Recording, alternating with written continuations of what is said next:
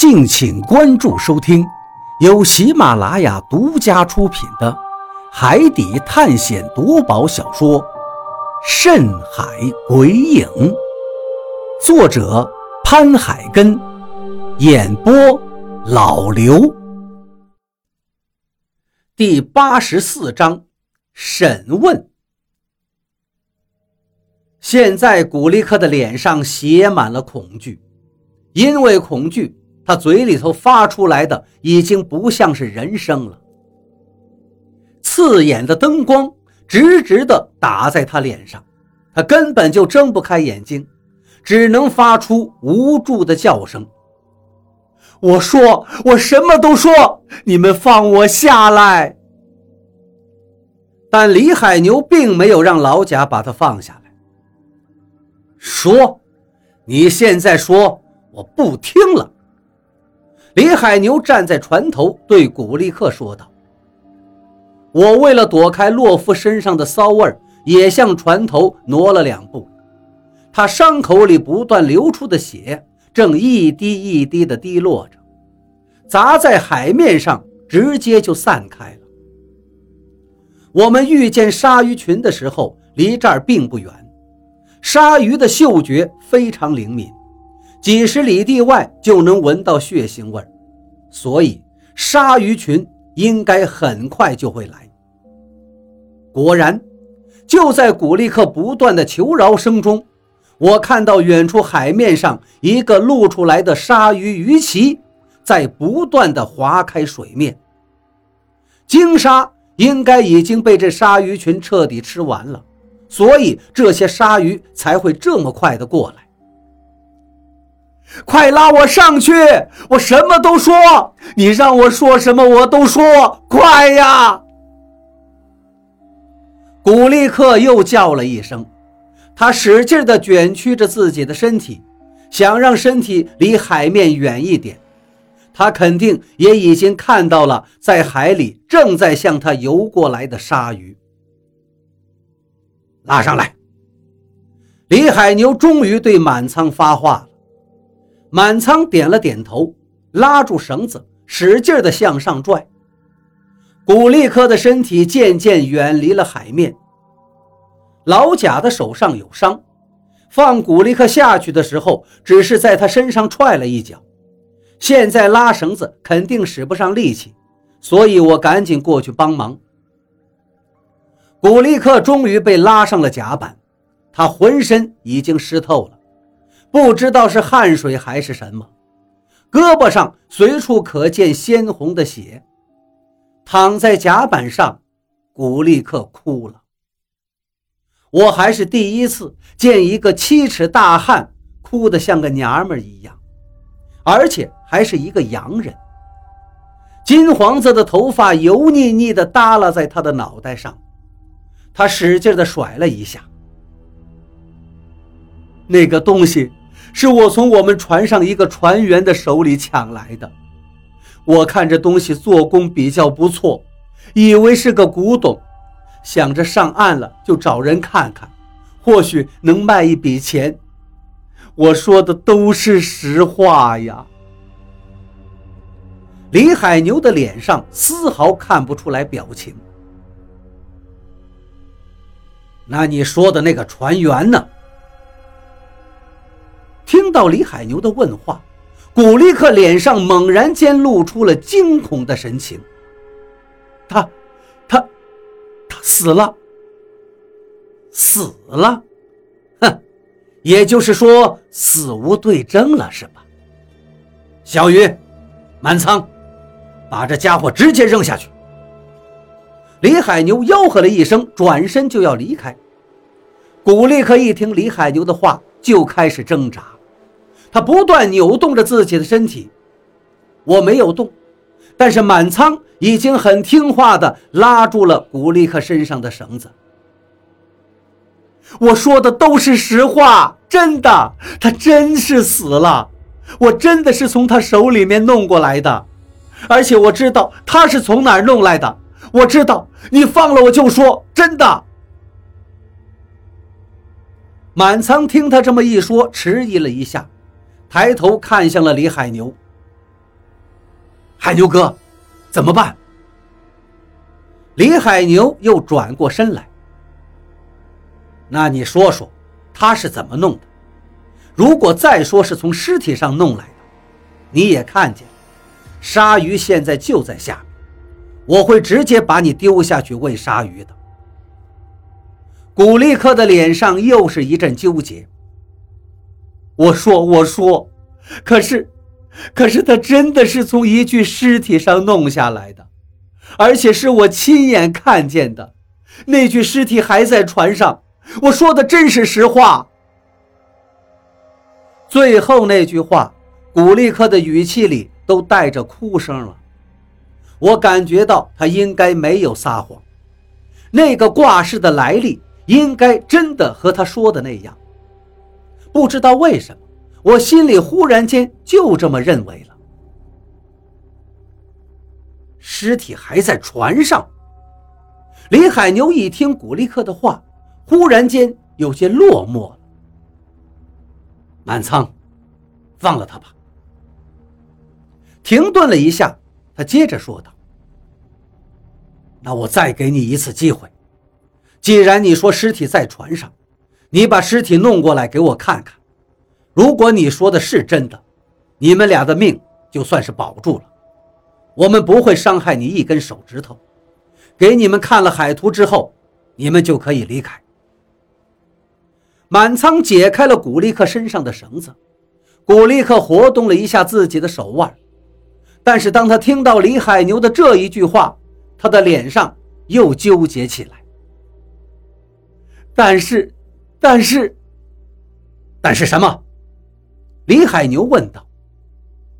但是尸体在仓库里面，仓库的门封住了，不能解封啊。古立克接着说道：“为什么不能解封啊？你要知道，现在你的命还在我们手里，如果你找不到尸体，海牛哥还会把你扔到海里的。”我迟疑了一下。还是劝慰古力克道，而古力克的头却摇得像拨浪鼓一样。仓库里头有不好的东西，坏东西不能打开。我们船上以前有十来个船员，现在就剩下我跟洛夫两个人了，其他人都死了。你们知道为什么死吗？就是因为有不好的东西，这些不好的东西杀死了我们的船员。我听得古怪起来。不好的东西，什么不好的东西呢？我仔细的想了一想，这才明白，不好的东西是什么意思。古力克毕竟是一个外国人，他的词汇量应该不是很多，所以表达东西有时候会有误差。有不好的东西，不好的东西还杀了他们船上的很多船员。那这个不好的东西应该就是一种怪物。联想到他们也遇到了风暴，说不定也是到了一个怪异的岛上，也遇见了像螃蟹、霸下一样的怪物了。想到这儿，我愣了一下，难道？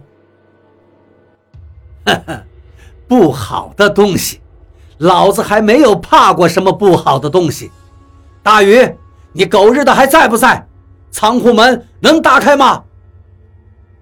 大雨一直就在洛夫的身边不远处，听到李海牛的话，他立刻就回答道：“封死了，不但上了锁，而且还钉了十几块木板。我看了，是底仓里面的仓板。现在这仓库就算要打开，也得几刻钟的时间。帮忙打开它，我倒要看看。”里面有什么东西？还坏东西？李海牛的声音里透露着一股不容置疑。我奔了过去，老贾已经去舱底抄家伙了。被满仓拖着的古力克现在好像一滩烂泥一样，身体抖得厉害，只是嘴里面还在不断的说着：“不能打开，打开会死的。”他越是这么说，大禹就越是来劲。说不定这家伙把吃的东西全都封进这仓库里了。嘿嘿，老子可是很长时间没有敞开吃过东西了。老贾很快找来了锤子和撬杠，我们一阵忙碌。木板钉得很死很深，羊角锤子根本就用不上，撬杠也找不到缝隙卡进去，所以现在我们的进度很慢。只有找到有缝隙的地方，一点一滴的用羊角锤子撬出个小缝来，接着才能用到撬杠。一块又一块的木板被弄了下来，那个不会说中国话的洛夫，仿佛一条毛毛虫一样，一个劲儿的扭动着自己的身体，鼻子里发出哼哼的声响，而古力克则一个劲儿的哭诉着不让拆开。就在那些木板全都被撬下来的时候，古立克猛然起身，趁满仓的注意力在我们这边，他转身就向我们的船上奔了过去。等满仓发现的时候，这个家伙已经翻到了我们的船上。狗日的，你敢跑！满仓对自己的疏忽有些恼羞成怒，抄起家伙就跟了过去。你们别急着开，等我回来再开门。先把这个洋鬼子抓过来。妈的，眼皮子底下竟然还敢跑！满仓，别跟太紧，小心这狗日的玩阴的。李海牛叫道。满仓愣了一下，回头看看李海牛，这才说道：“这狗日的要是玩阴的，老子废了他。”古力克没有钻进船舱里。因为进去就会被堵住，“瓮中捉鳖”这个词儿不是只有中国有。他绕了一圈，没有找到能去的地方，直接就骑在了船舷上，一边颤抖着身体，一边吆喝道：“别过来！你们再过来，我就跳下去！”这狗日的还知道威胁人呢！老贾回头看了一眼，对我说道。我正要说话，何洛的声音响起了：“你们三个最好先别拆了，我总感觉这仓库里面有些古怪，好像真的有不好的东西在仓库里面。”何洛说的仓库就是这条船的船舱，这条船的船舱跟我们的船有些不同，这个船的底舱有单独的入口，上下舱是分开的。上面的船舱占用了很多的面积，甚至把船尾都包括其中，应该是为了多拉货物。而且底舱的前面好像也有一个放货配重的地方，只是有点小，一眼就看完了。底舱配重的小仓库里面什么都没有，那说明上面的船舱里也应该没有多少货，不然后面的重量太重的话。船是很容易翻的。何洛既然说里面好像是有让他心悸的东西，我的手上终于停了下，也拦住了正要砸锁的老贾跟大禹。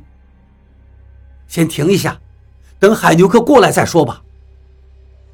大禹点了点头，拉住老贾往旁边挪了一下。虽然现在跟何洛已经在一起生活这么久了。之间的误会也都解除了，但是老贾跟大宇对何洛还是有深深的忌讳。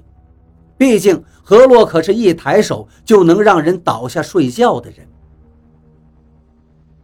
何洛，你感觉这后面有什么东西？我问他道。何洛皱起眉头。其实也不是我的感觉，新生的小虫子现在还没有长大。不能飞进去看，而我的母虫却有些不安。上次母虫不安，还是李平安。